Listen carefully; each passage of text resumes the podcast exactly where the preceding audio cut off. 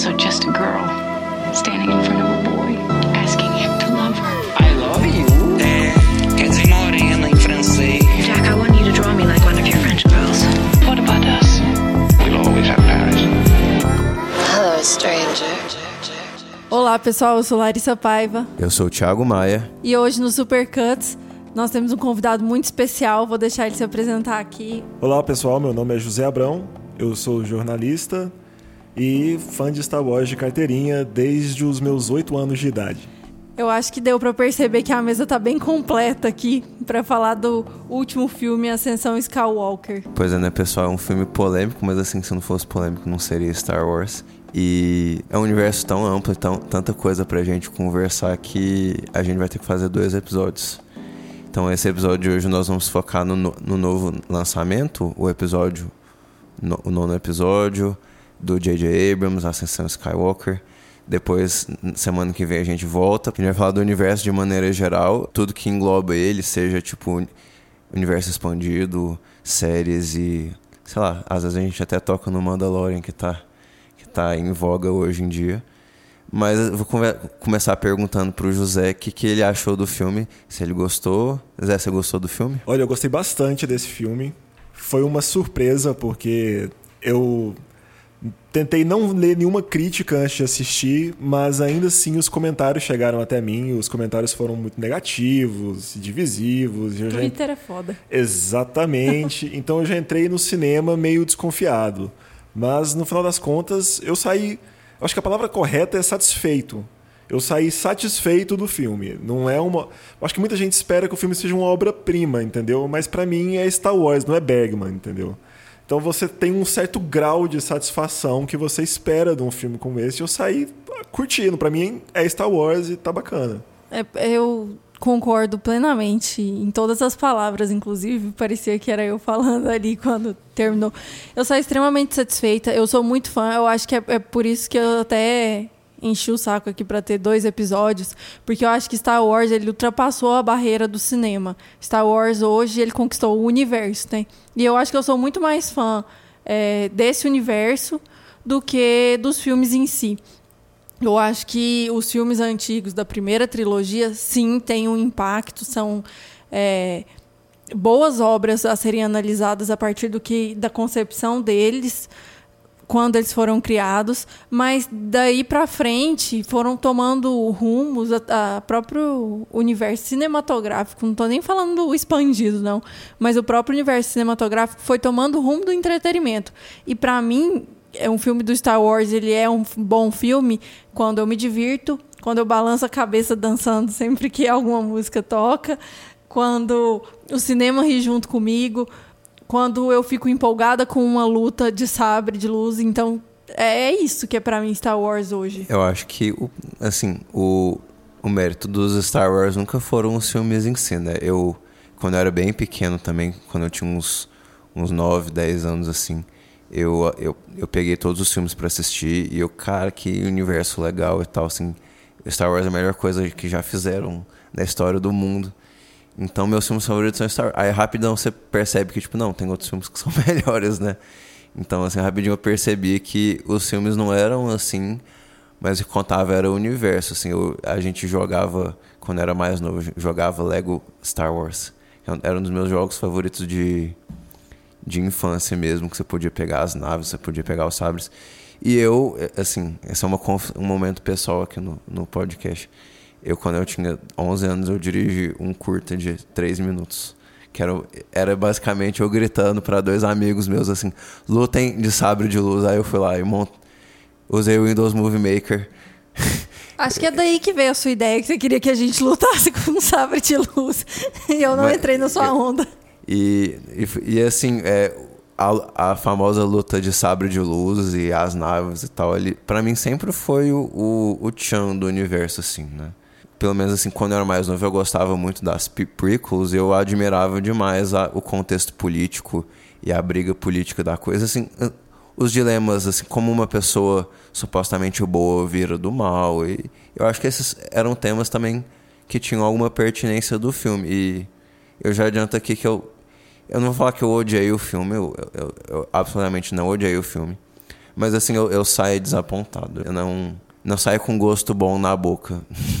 então você é a, a exceção aqui do trio. Bom, acho que se você falar o que que deixou esse gostinho amargo na sua boca, com seus comentários, tem, acho que tem dois pontos que são muito importantes pra gente falar.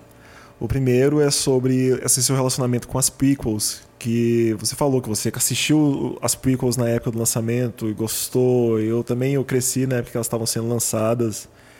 E eu lembro que naquela época todo fã mais velho que a gente conhecia odiava as prequels. Hoje em dia elas ainda são consideradas filmes ruins e tudo mais. Mas você pode perceber que já tem uma galera, deixa eu ver com que, olha só, com 20 anos chegando por aí que gosta demais daqueles filmes. Então eu percebo uma coisa geracional em relação a Star Wars, que agora a gente tá, pode falar que não gostou dessa nova trilogia, mas sem dúvida alguma, daqui 15 anos, uma molecada que vai crescer com essa nova trilogia amou essa nova trilogia. Para eles, a gente que vai ser esquisito de não ter gostado. E você falou muito bem do, da, do fato de que o mundo de Star Wars é o que te pega. Existe uma coisa que se, se ensina em curso de literatura, em curso de cinema, que é quando sempre quando a gente vai conversar sobre arte, a gente fica sempre naquela naquele dileminha ou naquela questão existencial de o que é arte. E o, o fato é que a arte ela, ela está no mundo. A arte, uma vez que ela está lançada, você não tem controle sobre como isso vai afetar a sua vida ou vai afetar a vida das pessoas. E eu acho que Star Wars, embora seja o primeiro grande blockbuster e tudo mais, o grande mérito dele como produto cinematográfico é a construção desse mundo, é a construção desse universo e a forma como as pessoas se envolvem afetiva e narrativamente com ele, ao ponto de que nós estamos aqui falando que, olha, talvez as trilogias nem sejam a coisa mais interessante. Eu não quero ver os Skywalker mais, mas eu quero ver mais de Star Wars. Exatamente, é o que me leva a assistir The Mandalorian. Enfim, é o que me leva a comprar camiseta e, e a usar um copo. E, tipo, sou eu, sabe? Na maior parte do tempo eu tô falando mal de filmes e tô reclamando aqui nessa mesa. Gente, a Larissa não gosta de nenhum filme nesse universo, assim. Ela gosta de dois filmes e meio, assim. É o seu total de filmes que ela gosta. É, eu gosto de Blade Runner e Star Wars. É, mas é, eu acho interessante trazer sempre para uma discussão quando se fala de Star Wars sobre esse relacionamento que cada pessoa tem com os filmes é muito particular individual. Então, é, quando eu falo de um filme é, que eu não tenho envolvimento nenhum com a história, é muito fácil para mim analisar tecnicamente e falar, não gosto tecnicamente, é ruim e, e, por aí vai. Eu não acho que Star Wars, aliás, tem muito tempo que Star Wars não é uma obra-prima e, e, tudo mais, mas eu fico muito satisfeita, assim, satisfeito o suficiente para sair falando, beleza, comprei o entretenimento, valeu o meu ingresso, me diverti, foi um bom momento, adorei o copo, adorei o brinde, vou comprar a camiseta desse filme, sabe? E é muito difícil ter esse relacionamento com, com, com filmes e franquias. Acho que a única é realmente Star Wars. Eu acho que isso em relação à infância que o Thiago falou, quando criança eu não tinha essa ligação com, com o universo Skywalker ali. Até porque não me foi oferecido, obviamente, como uma menina nos anos 2000 ali, né? Não me foi oferecido amplamente o Star Wars, assim, não era uma coisa fácil de consumir. Era bem princesa da Disney e só. É, eu fui consumir de verdade Star Wars bem mais velha. E, por incrível que pareça, foi muito convincente para mim, sabe? Aquele universo. Me... Eu gosto de pensar que talvez numa galáxia muito distante aquilo possa estar acontecendo, sabe? Eu queria fazer parte daquilo e isso eu acho extremamente emocionante em qualquer aspecto. E a Disney entendeu isso como produto mesmo, a gente pode falar da arte como produto. E a Disney entendeu muito bem esse potencial ali e está conseguindo construir em uma nova geração, obviamente. Gente, é, hoje nós somos adultos, é muito mais difícil a gente comprar uma luta de sabre de luz do que uma criança de 8 anos, sabe? Eu acho que. Então a Disney está fazendo esse filme, filmes para agradar a nós e para agradar um, garoto de 9, 10 anos que está começando a entrar nesse universo aí. E está muito bem servido, inclusive, esse garoto. Assim, eu, eu acabei não falando, mas o, o, eu concordo em gênero grau com o que o Zé falou. dessa história da, do gap geracional, assim, de que interfere 100% no, na sua sensibilidade. E assim, eu é engraçado porque eu gostei muito dos outros dois, o, o, episódio 7 e o episódio 8, mas como eu acho que a história não se encerrou da melhor maneira, a minha relação com Star Wars ficou um pouco ficou um pouco alterada mesmo assim. Eu, eu não tenho eu não eu posso dizer que eu não tenho mais a relação que eu tenho quando eu era criança e eu tenho relação com outros universos assim, tipo eu eu vejo que esse espaço foi ocupado por Game of Thrones hoje que foi a franquia que eu mais consumi essa década. Foi tipo, eu fui ao, com muita sede ao pote para ver a série, para ler os livros. Eu e é um universo que me encanta. Aí ao passo que Star Wars era um universo que me encantava muito, muito, muito, muito, e hoje não me encanta tanto. O novo filme tem só uma tem só uma parcela de culpa nesse processo, porque a, a idade sem, sem dúvida afeta esse processo pessoal para mim, mas o como, como eles encerraram a história, eu achei que deu uma azedada assim no meu pote. A única coisa que aquece meu coração hoje é o amor e a esperança que vive em Star Wars. Eu acho que de, de filmes assim é muito difícil. Por exemplo, Game of Thrones eu não consumi, eu acho que dificilmente consumiria. Eu sou mais do espaço, do futurismo, do, das naves e tudo mais. Já que você pegou o gancho aí falando dos filmes dessa nova trilogia, qual que é o relacionamento de vocês com os novos personagens aí. Ray, Kylo, BB-8 e por aí vai. Ao contrário de muita gente, eu também sou muito satisfeito com essa com os novos personagens, com o novo grupo de personagens. Eu gosto muito do Paul, eu gosto muito do Finn e da Ray. Eles, eles como o novo trio, eu acho eles um trio muito interessante. Eu não sei até que ponto a gente entra nisso aqui, mas para mim o chip Paul e, Paul e Finn é real. A Disney pode falar para mim à vontade que não vai acontecer, no meu coração ele já aconteceu. E o único personagem novo que me deixou um pouco triste, que eu acho que é o Darth Maul dessa geração, é a Capitã Phasma, que é uma vilã excelente, extremamente mal aproveitada, entra mudo e sai calada nos três filmes.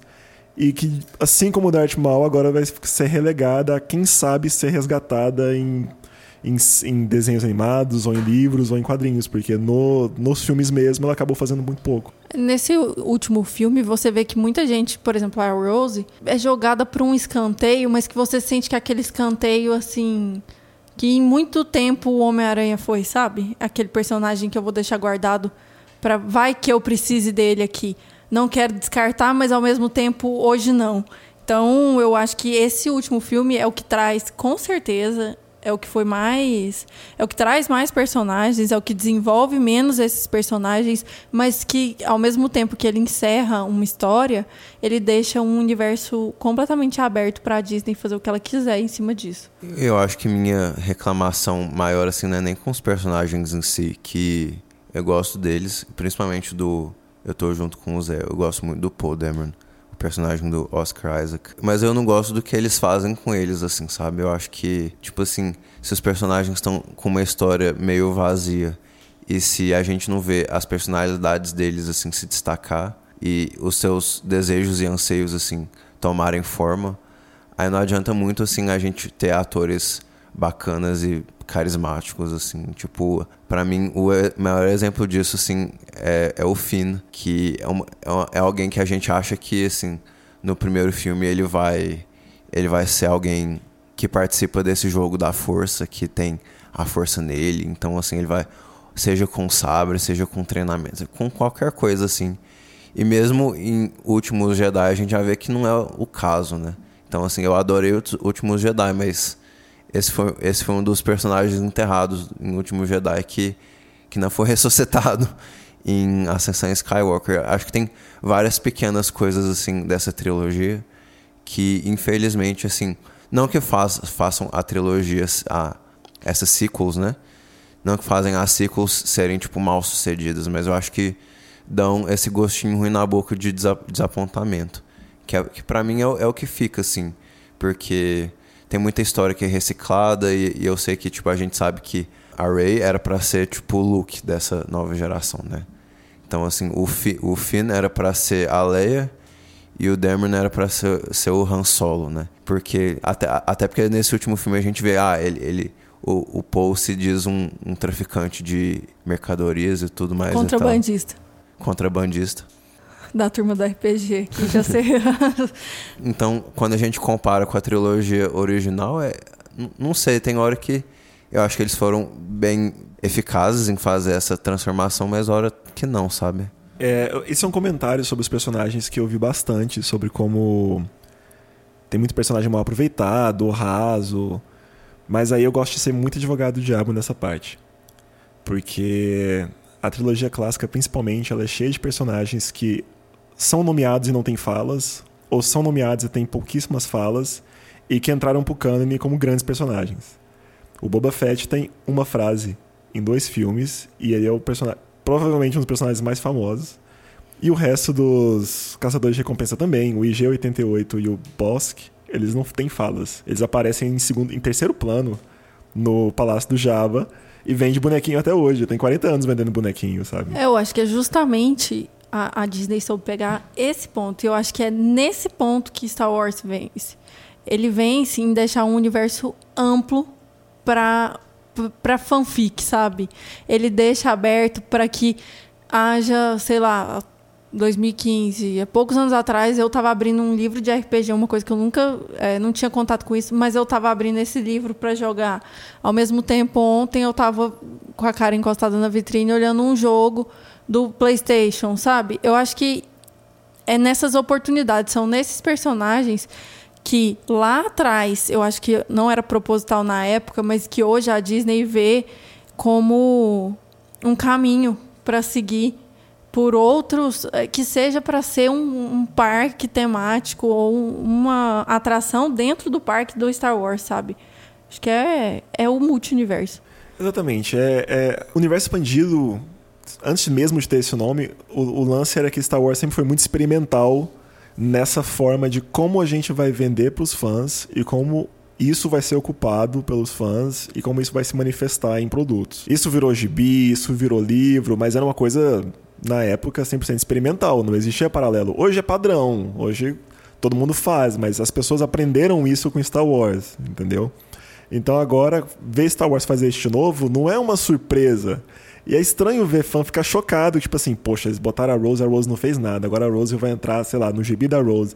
É claro! É, eu gosto, eu gosto de ver exatamente isso, como eles vão desenvolver essas novas histórias, sabe? E eu sou aquela pessoa que qualquer coisa que eles fizerem eu vou consumir, então. Então, eu acho que é, entra nessa questão, porque é uma diferença muito sutil. Porque o filme te apresenta um universo e você pode sair do filme, tipo. A, a- a não ser que você seja aquela pessoa que decidiu, tipo assim, não, eu vou comprar, eu vou comprar, seja o que for, se for bom ou se não for bom, porque, tipo, eu quero saber da história por, sei lá, motivo X.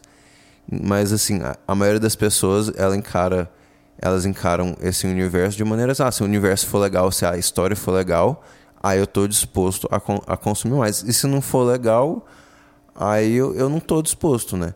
E, assim, pra mim, eu também fui uma pessoa que eu, eu comprei assim vários livros de, de universo expandido e tal. Eu li alguns e eu, eu, eu, eu confesso que eu não gostei, assim, eu não gosto eu não gosto da forma que eles constroem as histórias, assim, mas eu eu já gostei mais, assim, já foi uma coisa que eu valorizei mais nesse universo.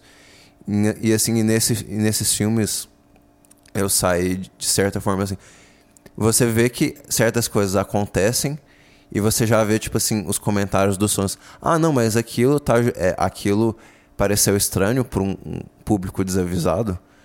É, mas aquilo é natural porque aconteceu naquele livro ou naquela, naquela série estendida. Então, tipo assim, não, eu acho que essa não é uma justificativa boa todas as vezes, sabe? Eu acho que, tipo, se, se a pessoa foi pro filme e aquela coisa ficou viajada, ficou injustificada, as pessoas não, vão- não vão ver aquilo que elas não gostaram de primeira e falam assim, não, é verdade, eu tenho que consumir aquele livro para eu poder entender essa cena que eu não gostei, tipo. Então, eu acho que essa trilogia nova abusou de algum, algum desses artifícios, assim. A gente já pode começar a entrar em território de spoiler ou, ou, ou não? Deixa eu só fazer mais um comentário aqui que é o que eu achei é que mais ou menos 60% do filme foi pela nostalgia, sabe? Tem falas repetidas de outros filmes. Obviamente que essa nova geração, ainda a maioria delas não teve contato com os filmes antigos, mas para quem é fã e conhece, vai identificar várias falas, vários momentos, Cenários até. cenários, inclusive, é, até recortes mesmo do, do filme, tipo da fotografia, você percebe que há uma nova adaptação ali. Então, eu acho que é um filme para fãs, até certo ponto, assim. É um filme que não agride o novo fã, o pequeno fã, mas é um filme para, para quem tá muito mergulhado naquele universo, que vai rir de coisas que, que só quem conhece para rir de uma piada muito boba ali, que faz sentido, porque você lembra de um momento de quando você assistiu o filme lá atrás, sabe? Eu acho que em O Despertar da Força, em 2015, houve essa tentativa, mas a história ainda estava se desenvolvendo muito. Dessa vez, parece que essa tentativa de buscar nostalgia, ela foi con concretizada porque a história já estava meio que ali, sabe? Só numa escala muito maior. A Estrela da Morte estava em todas as naves, sabe? Então eu acho que aí só daí dá para falar que só aumentaram a escala. Então teve oportunidade para fazer um link com os filmes antigos e para agradar todo mundo. Eu realmente não entendo quando todo mundo sai frustrado e insatisfeito, porque eu não sei o que as pessoas esperavam, sabe, ao assistir um filme do Star Wars. Eu realmente, assim, até que o seu insatisfeito, Thiago, eu entendo. Só que eu não entendo quem vai lá e fala assim, ah, porque é, o J.J. Abrams não foi criativo, não foi ousado. Tipo, eu não sei até que ponto a Disney tem interesse nessa ousadia. Não sei até que ponto eu tenho interesse nessa ousadia. Eu já tenho. Já, essa é a parte que eu falo que a Disney não tem, tem interesse em ser ousada. Exatamente. E isso, a Disney não tem interesse em ser ousada tem muito tempo já, sabe? Eu não sei, assim, é, qual que é a expectativa. É, você tem razão no fato de que é, você sempre tem que pensar que a Disney está fazendo um produto enlatado. Até certo ponto vai ser enlatado. A gente tem que ver se vai ser enlatado demais ou se vai ser aqui assim palatável, né, passável. Por exemplo, agora com o Mandaloriano, tá todo mundo muito surpreso, todo mundo gostando muito da série, mas é uma série que até, sei lá, antes de estrear, não tava todo mundo botando muita fé não, por causa desse sentimento de, poxa, eles vão tentar enfiar mais uma coisa goela abaixo. Como é que vai ser isso aí? Será que vai prestar? Eu acho que esse sentimento é, é, é geral. O Thiago falou uma coisa sobre isso e eu até comentei com ele antes, que a Disney fez, cometeu um erro que o George Lucas fazia muito. Que era, ele queria montar um set, ele queria né, montar a premissa, o setup para a história, e como não cabia fazer isso no filme, ele fazia fora. E as pessoas não vão consumir todos os produtos, elas vão passar do filme 2 pro filme 3. Se tem um vácuo no filme 2 pro 3, é perceptível, o baque é, é, é grande.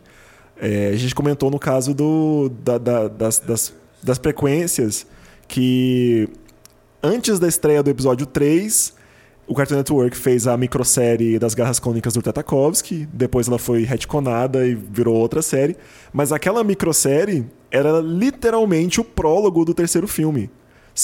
os acontecimentos da série acabam imediatamente antes da primeira cena do terceiro filme. Então, se você não assistiu a microsérie e foi direto pro filme, coisas não faziam sentido. Quem é, esse, quem é o General Grievous? Por que, que ele tosse? Essas coisas estão definidas numa, numa série que passou numa TV a cabo, num desenho animado. Numa época que TV a cabo não era tão acessível como hoje ainda. Exatamente. E agora aconteceu a mesma coisa.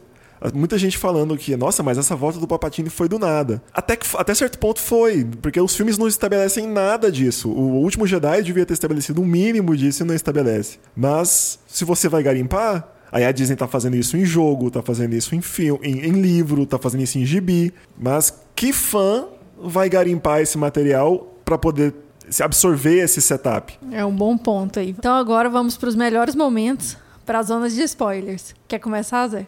Bom, acho que o primeiro spoiler, o primeiro assunto que eu quero falar é de Raylo, que é uma coisa que divide os fãs desde do, do, do, primeiro filme, porque é uma, era uma possibilidade, uma coisa que rachou o fandom, e que eu, pessoalmente, sou a favor inteiramente a favor. Gostei de como aconteceu no filme, gostei de, do desfecho. E pegando por aí, fa queria falar que eu acho que o Kylo Ren, com esse filme, ele vira o personagem com o arco mais completo da trilogia. Muito personagem ficou meio pelo meio do caminho Mas o Kylo Ren foi o único que tem um, ele tem passagens muito definidas em cada um dos filmes. No primeiro ele é meio imaturo, não sabe o que, que ele quer. É, ele não sabe o que, que ele quer da vida dele. No segundo ele já tá achando a própria identidade, querendo tomar o lugar com o líder supremo. E agora nesse ele, tem o- ele finaliza com o arco de redenção. Eu acho muito boa essa, essa, essa história dele. Eu também go eu gosto bastante dele. Sempre gostei. Aliás, eu sempre fui mais do lado negro da força, muito imperialista. Mas, assim, é, eu gosto do desenvolvimento do, do Kylo, não só por isso. Eu gosto como no primeiro filme ele é extremamente inconstante. Ele é inconstante até nas lutas. Eu até fiz uma das notas aqui sobre as lutas dele com o sabre. No primeiro filme ele é completamente descontrolado. E isso, é, para quem entende a força, entende como a força ela pode ser descontrolada e controlada. Então você percebe esse arco nos três filmes, que eles estão o tempo todo tentando dominar essa força. E tanto a Rey como o Kylo, eles vão desenvolvendo isso ao longo dos, dos três filmes. E, e tanto é que nesse último filme a força ela é extremamente usada. Ela é usada nas mãos, assim, tipo, não só com sabre e tudo mais, você vê, tipo, putz, eles puxam uma nave, sabe? E isso nunca tinha sido feito dessa forma, assim. E acho bem ousado, inclusive. Então, eu gosto muito como o Kylo, no primeiro filme, ele é extremamente inconstante. No segundo filme, ele é extremamente constante, em outro extremo. E nesse filme, ele sabe o que ele quer, mas não sabe muito bem o que ele quer entregar para isso, sabe? Tipo, se ele ainda, se ainda o crime ainda compensa. Você sente como se a personalidade da Ray já estivesse invadindo, entrando nele. Coisa que nos outros filmes você sentia que ele estava sempre dentro da cabeça dela. Aqui você percebe que em vários momentos parece que é ela que procura, que ela que sai para ir ao encontro da mente dele, sabe? Então eu gosto muito dessa forma como foi construído. Sobre o par romântico aí, eu não eu não queria isso de verdade assim, tipo, não me interessa.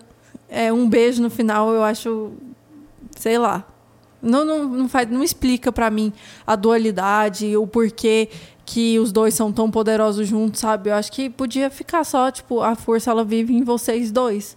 Não precisa ter uma tensão sexual ali pra unir os dois arcos. Então, isso me incomoda um pouco, mas beleza, sabe? Eu acho que tem que ter um beijo no final pra tudo acabar bem. Então, teve o beijo no final e tudo acabou bem, até certo ponto, né? Eu vou aqui concordar com vocês que eu acho que o melhor personagem é o Kylo Ren mesmo. Ele, ele é constantemente interessante e envolvente pro telespectador, assim. É- acho que ele é a única coisa que é absolutamente, assim, interessante no sentido histórico da palavra durante a trilogia inteira, né? E o Adam Driver entrega ótimas atuações sempre, né?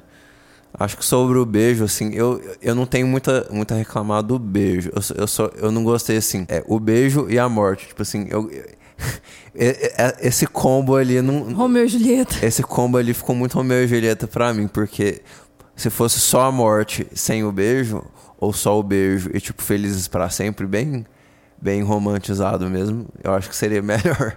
Acho que, tipo, o beijo é- ficou, aí ficou muito forçado. Aí, é, tipo, aí duas balas passando pelo mesmo buraquinho ali, sabe? É, mas é uma vida pela outra, né? Ficou bem. Eles precisavam justificar a morte da Leia de alguma forma. E para justificar a- essa conclusão da história dela, e justificaram muito bem, eu achei muito digno ela morrer pelo filho e tudo mais, e, enfim. Ela morre ali, passa para ele, que vai passar para Ray. Então eu acho que isso faz sentido quando a gente está conversando sobre a força, o que é a força, o que ela representa em todo o universo e que existe essa dualidade de vida e morte, que existe o bem e mal presente em cada ser, em cada Jedi existe o bem e o mal, enfim. Eu acho que por esse lado dá pra comprar bem, bem, sabe? Só não achava necessário o beijo, porque aí meio que explica todo o envolvimento dos dois, sabe? Eu não sei até que ponto eu queria que isso fosse explicado da forma que ela era apaixonada por ele, sabe? Acho que aí acaba que ficou claro que no os últimos Jedi era uma paixão. E eu não gosto dessa, dessa, dessa explicação. Eu acho um pouco boba e.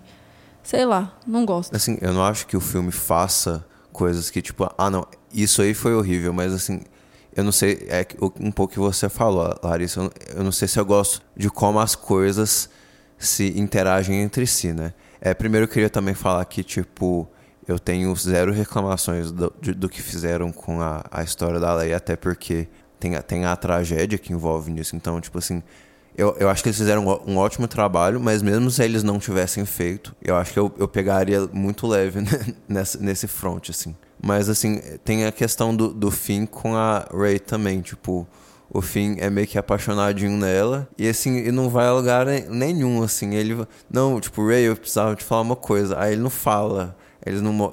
Sei lá, fica, fica meio, va meio vazio. Fica, tipo, um drama desperdiçado, literalmente, sabe? Então, não, não tem problema ser amor incompreendido. É só porque a forma que eles fizeram, eu achei meio, meio desconexa e meio, assim, não teve essa recompensa, sabe?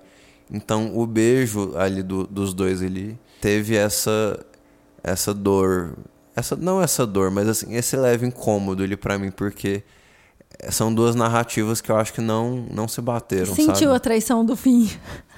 Eu não sei se eu, eu não sei se eu senti a traição do fim, mas eu, eu fiquei tipo, é um personagem inte- interessante. Tipo assim, sei lá, eles podiam trabalhar isso até de forma mais clichê, mas que trabalhassem mais isso, sabe? Então, eu não gostei foi que tipo, não trabalharam mesmo. Isso do fim é muito estranho, realmente, porque parece que eles tentaram forçar um rolê romântico dele no filme passado com a Rose, tem beijo no final e tudo também. E agora, nesse filme, ele e a Rose meio que pegam na mão, tipo, opa, e aí? Firmeza, parça? Tipo, e onde é que tá aquilo, então, do final do filme anterior? E aí você pensa, ok, tá. Então, de repente, as coisas não foram, não deram certo. Eu posso lidar com isso. Mas aí tem essa apaixonite dele com a Ray que fica sendo explorada, mas também não vai a lugar nenhum. Você fala, tá, estranho, mas tudo bem. E então você introduz uma terceira personagem, mulher, que também tem um clima com o fim e que também não vai a lugar nenhum. E você fica. E, e que ainda tem uma, uma cena muito esquisita no final envolvendo o Lando também. E que você fica assim. Por que, que esse personagem tá envolvido nesse, sei lá, chove não molha com três personagens femininas e nem a história não se decide pra ir pra lado nenhum, ele só tá nesse meio. É só pra gente parar de apoiar ele e o Paul Dameron, porque eu acho que é, acho que é só uma cortina de fumaça, entendeu? Assim, esse tipo de coisa pra mim é, é eu acho que tipo assim, óbvio que eu não eu não assisto Star Wars pra tipo, ah, não, porque esse J.J. Abrams, ele vai ser o diretor do Oscar pro próximos 10 anos aí, ele vai ser o novo David O. Russell ou o novo sei lá, Alfonso Cuarón, qualquer coisa do tipo. Não, eu não assisto Star Wars pra isso, né? Mas eu acho que essas falhas são falhas de roteiro mesmo, assim. Meu desapontamento com esse filme se resume ao fato de que, assim, é o- é o mesmo diretor com uma barrigada ali no meio do Ryan Johnson, né? Então, assim, a, a visão não me parece constante, né? Nesse sentido, o, o arco do Kylo Ren me parece a exceção, porque eu acho assim, você pode pegar quaisquer um ou outro personagens ali, até mesmo o Luke, e você, tipo, ah, poxa, em um dos filmes eles queriam fazer uma coisa, aí nesse filme eles fizeram outra, aí depois fiz- fizeram outra coisa, só que de forma diferente. E assim, a carta da nostalgia eu acho que foi muito bem usada em Despertar da Força, e aqui eu achei que ficou como uma muleta mesmo, sabe? Então, eu acho que é um filme da Disney. Esse filme ele só seria aprovado como qualquer outro, aprovado na mesa, se tivesse um beijo. Sempre tem que ter um beijo. Vamos começar daí. E segundo, que Star Wars já tem um dos melhores casais da, da história, que é a Leia e o Han Solo. Então, eu acho que é, é impossível superar I Love You, I Know. Então, eu acho que ele nem tenta isso. É uma, uma tentativa de liberar o universo mesmo. Acho que é muito mais para esse lado do que para outro. Vamos superar o beijo na mesa ou já continuar falando disso? Superou, superou. Só achei que você. Quando você falou o melhor casal, achei que você ia falar do R2D2 com C3PO. Já ia falar, pô, casal estranho. Eu não vou entrar nesse, nesse mérito, não. Mas, enfim, é importante nessa zona de spoilers aqui que a gente pode falar sobre tudo. Eu gosto de falar como essas todas as trilogias elas se encerram, né? Que é com o aprendiz superando o mestre. Isso foi construído no primeiro, na primeira trilogia e ela segue é, acontecendo porque eu acho que é, é o sucesso, né? Eu acho que em todos os filmes esse esse dilema do aprendiz que treina bastante, no Star Wars, sempre, para superar o mestre, consegue superar e sempre eleva um patamar a mais o, o, esse aprendiz, né? Ele vai, ele vai ser o próximo mestre. Então, eu gosto dessa premissa, até porque dá liberdade da Rey reaparecer da mesma forma que o Luke reapareceu. Isso alimenta o universo e, como fã, eu quero ver esse, esse universo sendo alimentado. Outro ponto que eu também gostei bastante, acho que das minhas cenas favoritas, foi da luta da, da Rey com o Kylo na Estrela da Morte. Eu gosto muito daquele momento, porque foi um momento que foi esquecido nos, nessa última, nesses últimos filmes da Disney. Um momento com muita ação, muito sabre de luz mesmo, aquilo ali, coreografia e, e, tudo mais. E eu gosto de ver isso, isso me empolga. É uma das coisas de Star Wars que são particulares da saga e que eu vou ver ali, sabe? E tem uma coisa muito legal que a gente acho que a gente vai aprofundar mais no próximo episódio, mas que como cada personagem usa o seu sabre, como é a coreografia de cada personagem. A gente dá para ver claramente como os dois personagens são a personalidade de cada um ali é refletida naquela luta. O Kylo, ele luta brigando mesmo, é tipo muita força, muito impacto, até porque ele é, é um o, o Adam ele é muito grande, né? Então é tudo com muita força, muito não é tão jeitoso. Já a Rey, ela usa muito a força, ela consegue equilibrar bem entre o sabre e a força. E é com muita delicadeza. Tipo, você vê que ela dá saltos, ela é sempre quem salta, salta por cima da nave, salta é, por cima das ondas e, e por aí vai. Ela faz uma dança com a força e o sabre, diferente do Kylo que vai sempre pela, pelo lado ele vai para o lado mais brusco e rústico, assim, eu posso dizer. Eu queria complementar uma coisa que a Larissa disse sobre a, a fórmula, digamos assim, de Star Wars, a, o roteiro narrativo que ele segue. E eu acho que esse filme deixou muito claro para mim que aquele paralelo que já havia sido traçado anteriormente de que esse, essa trilogia emula a trilogia original em vários pontos é muito verdadeiro. Não no sentido de ser uma cópia, mas de usar os meus pontos-chave. O Despertar da Força é o, é o, é o mais. é o que faz isso com mais obviedades, né? O Star Killer Base é, é, é, a, é a Estrela da Morte de novo e tudo mais. Mas também em Os Últimos Jedi você pode perceber a forma como o, o filme é mais pessimista e termina, entre aspas, mal, que é uma coisa que o Império Contra-Ataca também fez. E Império Contra-Ataca é o filme mais forte da trilogia anterior. Assim como no último tem essa batalha desesperador, desespera, tem essa batalha desesperadora, tem uma batalha final que é final mesmo. A, a cena, principalmente do Palpatine com a Rey, é muito parecida em tom e em conteúdo com a cena do Palpatine, com o Luke, com direito a, a batalha tá acontecendo. É tudo muito pro, é tudo muito próximo visualmente, inclusive. E eu não acho que isso é exatamente ruim. É uma forma, é, eles não estão exatamente repetindo a história, eles estão mostrando que aquela saga, esses, esses pontos, eles têm uma tendência a retornar. É, é, o jeito que a gente conta histórias, eu não acho isso exatamente ruim.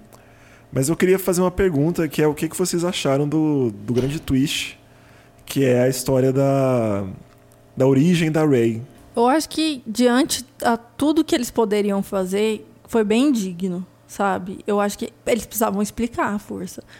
Acho que ia ficar muito vago se falasse: não, você não é ninguém, não. Você foi escolhida aleatoriamente pelo caos para ter a força em você. Sendo que isso nunca foi premissa em nenhum ponto do universo Star Wars. No universo Star Wars tudo é bem explicado, assim, entre aspas. A força ela não tá ali de graça para ninguém. Ela nunca aparece gratuita para ninguém ali. Então, eu, eu sempre senti falta de, de, de, uma explicação, até porque ela não é uma Jedi qualquer. Não é? Sempre ficou claro que ela não seria uma Jedi qualquer. Então, para explicar isso e para explicar também a dualidade da força, acho que é interessante colocar o, o Kylo como a força que, tipo, aparentemente era a parte, o lado negro, como filho dos bons, né, entre aspas, e a Rey, que era o lado positivo da força, filha do, dos maus, né? Então eu acho que é uma explicação bem interessante E tem muito a ver da dualidade, do princípio da dualidade da força. Quando você pensa na força como religião, eu vou chamar assim, porque foi é, baseada nesse princípio hin- hinduísta, hinduísta do yin, yang e tudo mais. Então, ter o lado bom e o lado ruim presente, o lado bom e o lado ruim em equilíbrio que geram a força. Então, isso eu acho que explica muito bem, encaixa muito bem. Eu gosto. Então, é, eu não gostei, não. Eu, eu achei que, de novo, eu achei que tipo, foi uma muleta, assim, sabe? Você vê, tipo, é, quando, quando eles anunciam o que é, você fica. Ah, é claro que eles iam, tipo. Eles não falam nada da vida da Ray em três filmes, aí do nada. Tipo, neta, tipo assim. Não sei, eu achei que, tipo. é, não foi um momento trabalhado, não foi um momento anunciado por, por quase nada, assim, tipo sei lá, só os olhos mais per perspicazes perceberam. A- a- Ao mesmo tempo que foi muito, muito surpreendente, foi muito previsível, sabe? Porque, tipo, como o roteiro é muito pobre, então eles precisavam de uma coisa, assim, escandalosa e óbvia pra, pra tipo, não, é... Vocês acharam aí por três filmes que ela era forte demais, assim, tá aqui a explicação, é muito óbvio, né? Mas eu, eu- não foi nem por isso que eu não gostei, foi mais porque, tipo, essa sensação de déjà vu mesmo, sabe? De novo, assim, eu acho que a gente, per- eu pelo menos eu perdoei quase toda essa, essa sensação de nostalgia em Despertar da Força, porque, assim, era o primeiro Star Wars em muito tempo, eu já tava numa idade que eu entendia porque que as prequels eram cheias de defeitos, então, assim, eu, eu queria muito no meu coração que Star Wars fosse bem sucedido de novo. E em Despertar da Força foi. E, é- mas aqui não, é assim, é, é literalmente um senso de déjà vu.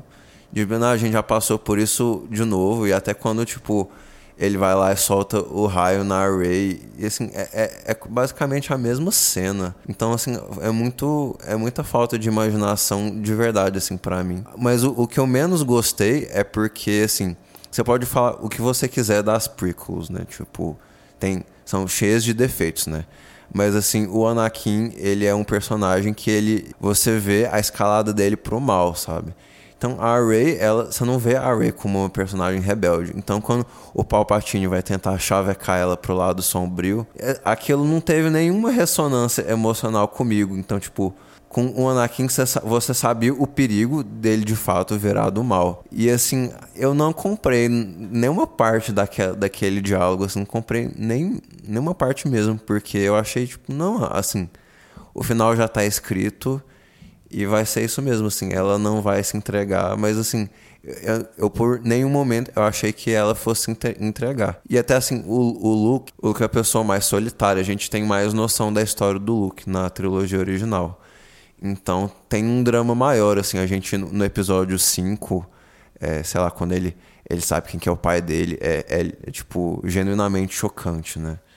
Então a gente abala toda a nossa estrutura do que a gente acha do personagem protagonista da série.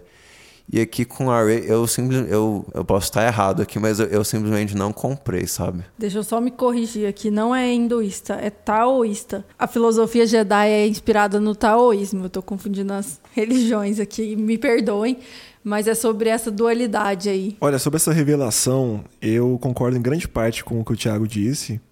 Eu não me importei no fundo mesmo, mas eu, eu defendo de que ela devia ter ficado igual nos últimos Jedi, ela devia ser filha de ninguém. Sobre a seguinte, o seguinte argumento. O Anakin, ele é um moleque literalmente gerado pela força. Ele é concepção imaculada no universo Star Wars. Por que aquela, a Rey também não podia ser, sabe? Se a força se manifestou 60 anos antes para trazer equilíbrio numa criança, a Rey podia muito bem ser a nova escolhida no sentido literal da coisa, igual o Anakin foi. Então eu não tinha problema deles. Eu acho que esse passado da Rey não precisava ser explorado dessa forma. Mas aí, onde que ia explicar a dualidade dos dois? A- A Díade na força. É, como que ia explicar isso se não, não tivesse um link bem e mal, enfim, qualquer coisa do gênero? Bom, porque esse- aí que tá, eu acho que eles podiam, não precisavam explicar também, porque não ficou bem explicado da forma que foi feito. Eles falam, é um fenômeno raro. É um fenômeno que acontece. A paixão. É, é, sei lá, muita coisa nesse filme, ela acontece da seguinte forma, ela acontece porque sim. Isso que é uma coisa problemática em termos de roteiro e de narrativa, porque você vai analisar e ou você encontra uma alternativa muito facilmente, que era um problema que acontecia nos filmes do George Lucas também. Tipo, nossa, tive uma ideia aqui. Eu conversando com o Thiago tive uma ideia melhor do que o que foi parar no filme. Isso acontecia muito. Como agora tem essa questão do porquê sim. Tipo, nossa, mas por que, que eles são conectados? Porque sim.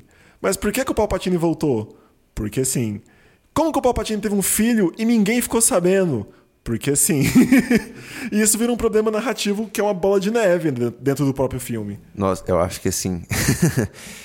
eu não poderia ter falado melhor. Eu concordo 100% com o que você disse. E de novo, assim, sabe, Star Wars não, assim, não é necessariamente a melhor história. E, e mesmo na trilogia original, nas prequels, assim, uma pá de coisa acontece sem a menor explicação, né? Então, tipo assim, o próprio Anakin, mas como, mas como a Rey era a personagem principal, eu acho que eles tinham duas opções. Ou eles trabalhavam, tipo, um backstory para ela e revela até assim, com as reviravoltas que fossem necessárias, né? Mas eles não prepararam quase nada para ela. Ela é pessoa feliz, alegre, que perambula pelas ruas, pelas, feiras, pelas feiras da cidade, comprando mercadorias. É, oh, tipo, né, tipo, neta, não é nem filha, tipo, neta teve que ter uma, uma mãe, um pai, assim, pra ter. Pra ter enfim, é, então, assim, ou eles desenvolvem algumas, alguma tra trajetória meramente, assim, palpável, né? Ou, tipo, eles não desenvolvem nenhuma narrativa, porque a gente ainda até hoje não se sabe de onde que vem o Anakin, tipo, sei lá, o Yoda, por exemplo, o Yoda, a gente não sabe qual que é o planeta do Yoda, que, que, que espécime que é essa que faz ele ser daquele jeito. E essa é a beleza de Star Wars, assim, a variedade de planetas e de povos e de faunas e floras, assim, é basicamente uma metáfora para diversidade do nosso planeta, né?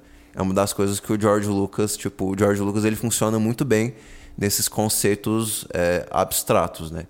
Eu acho que quando ele vai escrever escrever a história tipo, concretamente ele falha muito, mas assim, nesses conceitos abstratos e tal, é, a história é muito bem sucedida, né?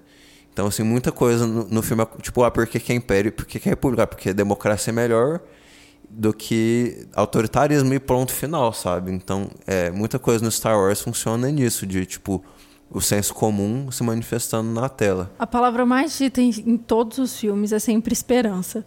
Eu acho que é interessante levar essa palavra para fora também. Acho que quando você não vê a resolução de um personagem dentro do filme, você continua com a esperança de que isso você vai ver em algum lugar, sabe? Então, por exemplo, quando eu vi as notícias e de The Mandalorian, eu fiquei com a esperança de que eu ia entender o Yoda ali, sabe? E por aí vai. Eu acho que Star Wars ele brinca muito com esse sentimento do fã. Ele conhece os fãs já já tem muitos anos aí para conhecer os fãs e saber que esses fãs vão consumir todo tipo de conteúdo.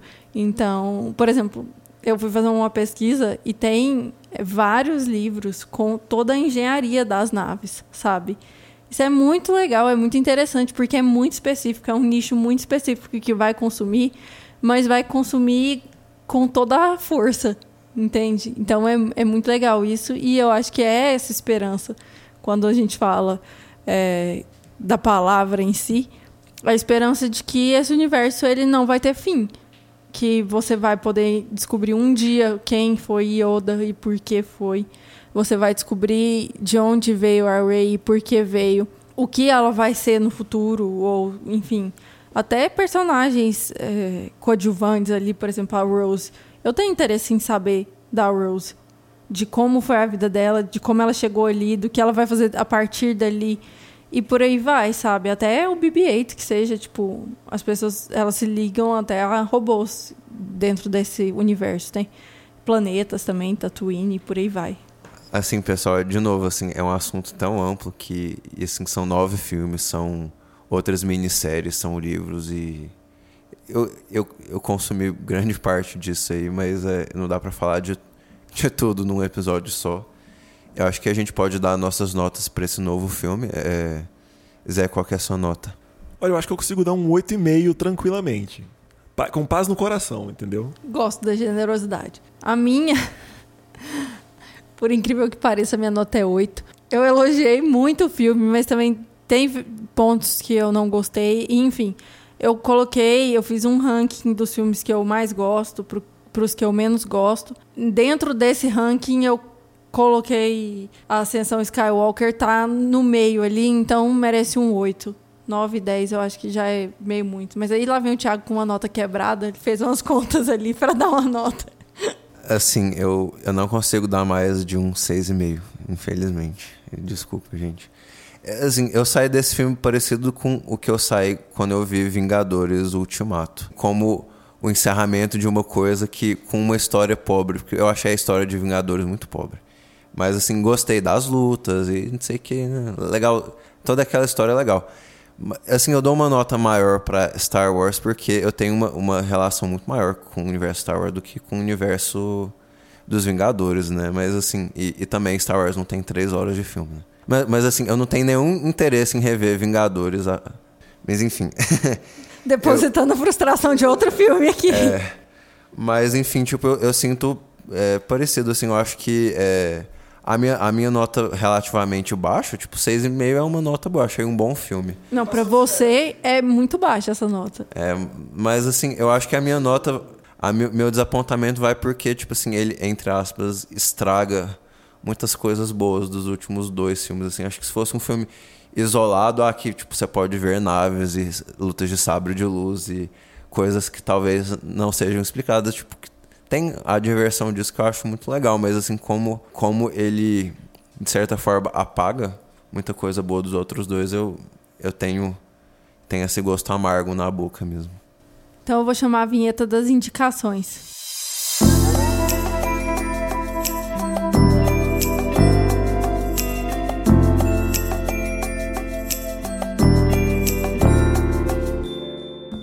Minha indicação essa semana vai para um filme que eu gostei muito e que talvez a gente fale, talvez a gente não fale, não sei. É, mas eu gostei muito, Dois Papas, do Fernando Meirelles. É, o último filme, eu acho que foi o último filme dele, o 360. É um dos filmes mais horrendos que eu já vi na minha vida. Então, assim, é, e esse filme é, é, legitimamente bom, assim. Eu gostei muito da história, eu, eu, adoro, eu adoro a química dos dois. Tá no Netflix, então quem, quem ainda não viu, veja. Bom, minha recomendação não é de filme, mas são de coisas ligadas à Ascensão Skywalker. Para você que saiu do filme e ficou curioso, vale a pena conferir. Que são. É principalmente coisas do universo expandido, ou se não, coisas feitas pela Disney para preparar esse filme. A principal recomendação é uma série de gibis, foi lançada nos anos 90, que chama Dark Empire. Ela tem três partes, se eu não me engano, cada uma de seis edições. E esse filme bebe demais da trama dela. Tem clone do Palpatine, tem Star Destroyer com arma da, da, da Estrela da Morte. Tudo isso a Disney não, não inventou. Eles tiraram de Dark Empire. Então, se você quer ver como essa história se desenvolveu antes, dê uma conferida. E também recomendo. É, eu não lembro o nome dessa história exatamente, mas se você facilmente encontra na internet, que é a história dos gêmeos solo que é a Jaina e o Jason. Eles participam de umas três histórias no universo expandido e eles são as inspirações para o Kylo e a Rey. No universo expandido, os dois são, têm treinamento Jedi, um deles vira um Sith, tem guerra civil de novo, pacote completo, e tem muito dos dois na Rey e no Kylo. Então vale a pena dar uma olhada na história deles também, para você saber como a Disney se inspirou nisso aí. Eu vou fugir completamente ao tema dessa vez. Essa semana a gente Aliás, esse fim de ano aí, começo de janeiro, a gente está se programando para fazer uma maratona de todos os filmes que vão para o Oscar para poder falar sobre, não só aqui no, no, podcast, mas o que a gente não conseguir falar no Supercuts, conseguir falar no Instagram, Twitter e tudo mais. E essa semana eu assisti muitos documentários, mas também eu assisti, tinha até esquecido, é, assisti Klaus, que é uma animação é sobre o Natal e tudo mais. Eu tava numa onda de assistir filmes natalinos. Eu achei muito bonitinho, assim, muito fofo. E acho que é bem leve. É um filme que dá pra criança assistir, mas para adultos que gostam de animação, pela animação em si, não se prender tanto ao roteiro, mas pela animação, como esse filme é animado, ele é bem inovador. para quem gosta de animação e assistiu Red Turtle, que concorreu acho que ano passado ao Oscar, ele é bem parecido, ele vai mais ou menos para o mesmo caminho. Eu gostei bastante, então é essa indicação, Klaus. Isso aí, pessoal, foi um episódio muito, muito produtivo. Queria muito agradecer nosso convidado Zé Abrão aqui. É, certamente não vai ser a última vez que a gente vai chamá-lo. A gente ad- nós adoramos sua sabedoria nesse assunto aí. Se as pessoas quiserem ver seu trabalho, com- acompanhar o que você faz, é, como que elas podem falar contigo? Bom, eu agradeço demais o convite, eu quero vir mais vezes. Star Wars é um assunto que eu posso falar o dia inteiro, dormir e continuar falando. Então, sempre que precisar, estamos aí. Quem quiser conhecer um pouco mais sobre mim, pode me seguir no Instagram, é zeabrão, Z-E-H, Abrão, com A só. E você também pode conferir alguns textinhos meus no Medium, arroba José Abrão. E pode comprar o meu livro, também pelo Instagram ou diretamente comigo, Amigos e Guildas, que é fruto da minha dissertação de mestrado falando sobre relacionamentos sociais em um jogo online. Se você curte videogame e quer saber um pouco mais sobre isso, fala comigo lá. Então é isso, pessoal. Obrigado a todo mundo que chegou até aqui. Obrigado, Zé, tá sempre convidado. Não se esqueça de nos seguir nas redes sociais, supercutspod. A gente tá lá para dúvidas, debates e sugestões. Então, até a próxima, pessoal. Muito obrigado, pessoal. Até a próxima. Say what again? I dare you, I dare you, I double dare you, motherfucker. Say what one more goddamn time. I'm sorry, Dave. I'm afraid I can't do that. He taught me keep your friends close, but your enemies closer. The Force will be with you.